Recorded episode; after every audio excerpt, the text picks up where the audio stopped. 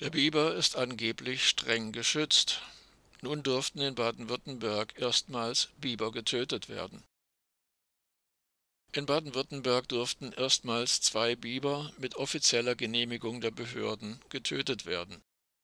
Diese wurden im Alb-Donau-Kreis lebendig gefangen und getötet. Eine Sprecherin der sogenannten Umweltministerin Thekla Walker bestätigte die Tötung. Eine artenschutzrechtliche Ausnahmegenehmigung dafür sei nach gründlicher rechtlicher Prüfung gewährt worden, sagte die Sprecherin weiter.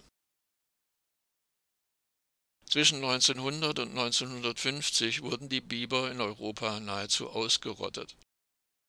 Ab den 1970er Jahren breitete sich der Biber unter anderem im Zuge von Wiederansiedlungsprojekten wieder aus.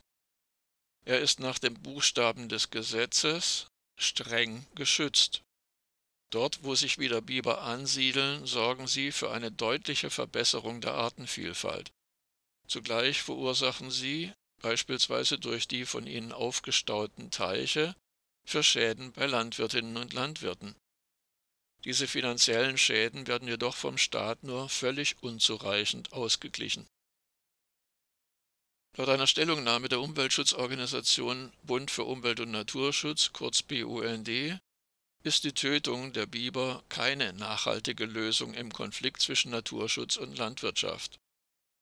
Martin Bachhofer, Landesgeschäftsführer des BUND Baden-Württemberg, sagte, Zitat, eine Tötung von Tieren stellt keine nachhaltige Lösung von Konflikten mit Bibern im Land dar denn freie Reviere werden von Bibern immer wieder besiedelt.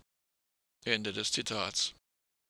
In der ARD Tagesschau wurde von einem Fall berichtet, bei dem Biber den von einem Landwirt zerstörten Damm innerhalb von zwei bis drei Tagen immer wieder repariert hatten. Nach dem fünfzehnten Mal habe der Landwirt aufgegeben. Eine Frage blieb hierbei allerdings offen. Wie ist es möglich, dass ein Landwirt offensichtlich über einen längeren Zeitraum hinweg sich über gesetzliche Verbote hinwegsetzt und nicht bestraft wird? Laut BUND sei die, so wörtlich, effizienteste Vorbeugung von Konflikten und zugleich ökologisch wirksamste Maßnahme, einen Abstand von zehn Metern zum Gewässerrand einzuhalten. Ende des Zitats. Im Wasserschutzgesetz ist die Einhaltung eines Abstandes zum Gewässerrand zwingend vorgeschrieben. Doch die Einhaltung des Gesetzes wird nicht kontrolliert.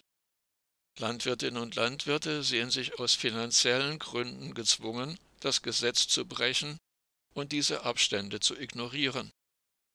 Wenn die Landwirtinnen und Landwirte eine angemessene finanzielle Kompensation für den Verlust von Ackerfläche erhalten würden, und gegebenenfalls umgesiedelt würden, könnte der Konflikt leicht gelöst werden.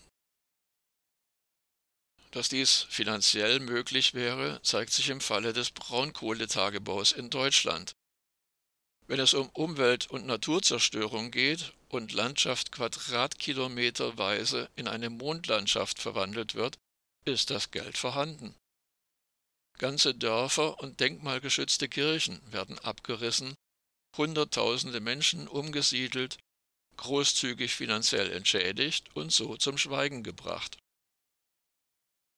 Die Landwirtschaft in Europa und auch in Deutschland kann angesichts der globalen Konkurrenz nur durch gewaltige Subventionen überleben.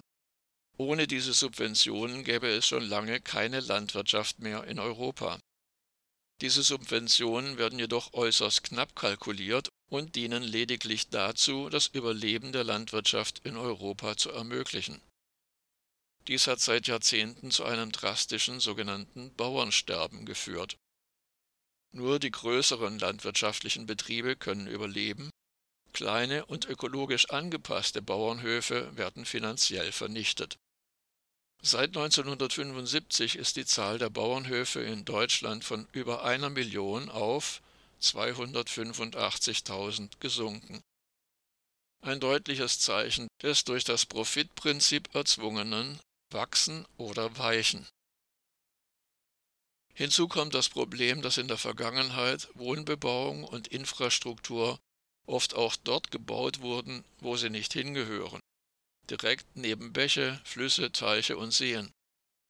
Der BUND konstatiert, Zitat, wenn Menschen künftig Gewässern mehr Raum lassen, dient das dem Gemeinwohl und wir haben kaum Konflikte mit dem Biber. Ende des Zitats.